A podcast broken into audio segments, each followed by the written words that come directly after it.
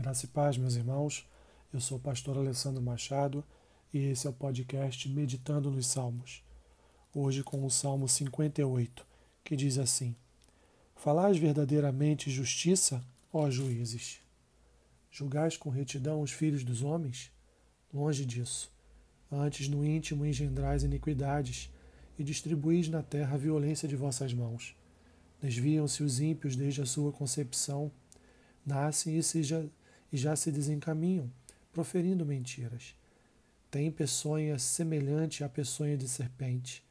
São como a víbora surda que tapa os ouvidos, para não ouvir a voz dos encantadores, do mais fascinante em encantamentos. Ó Deus, quebra-lhes os dentes na boca, arranca, Senhor, os queixais aos leõezinhos, desapareçam como águas que se escoam ao dispararem flechas, fiquem elas embotadas. Sejam como a lesma que passa diluindo-se como o aborto de mulher, não veja nunca o sol. Como espinheiros, antes que vossas panelas sintam deles o calor, tanto os verdes como os que estão em brasa serão arrebatados como por um redemoinho. Alegrar-se-á o justo quando vir a vingança, banhará os pés no sangue do ímpio. Então se dirá: na verdade, há recompensa para o justo. Há um Deus, com efeito, que julga a terra. Salmo de Davi, um lamento comunitário, com imprecações diante do quadro corrupto de Israel, governos, juízes e até sacerdotes. O hino confronta as ações destes que cometem toda sorte de injustiças contra o povo.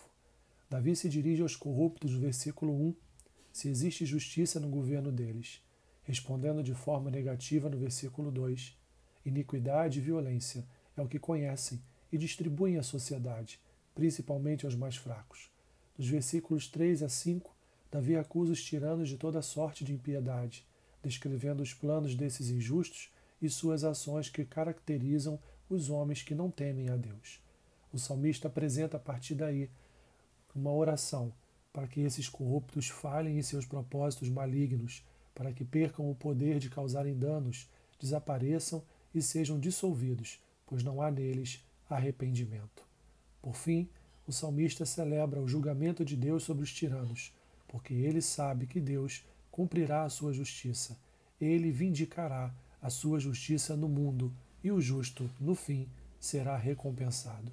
Aplicação do salmo: Deus tem seus olhos atentos a toda injustiça praticada e ele um dia há de exercer a sua justiça sobre toda a terra. Que Deus te abençoe rica e abundantemente. Amém.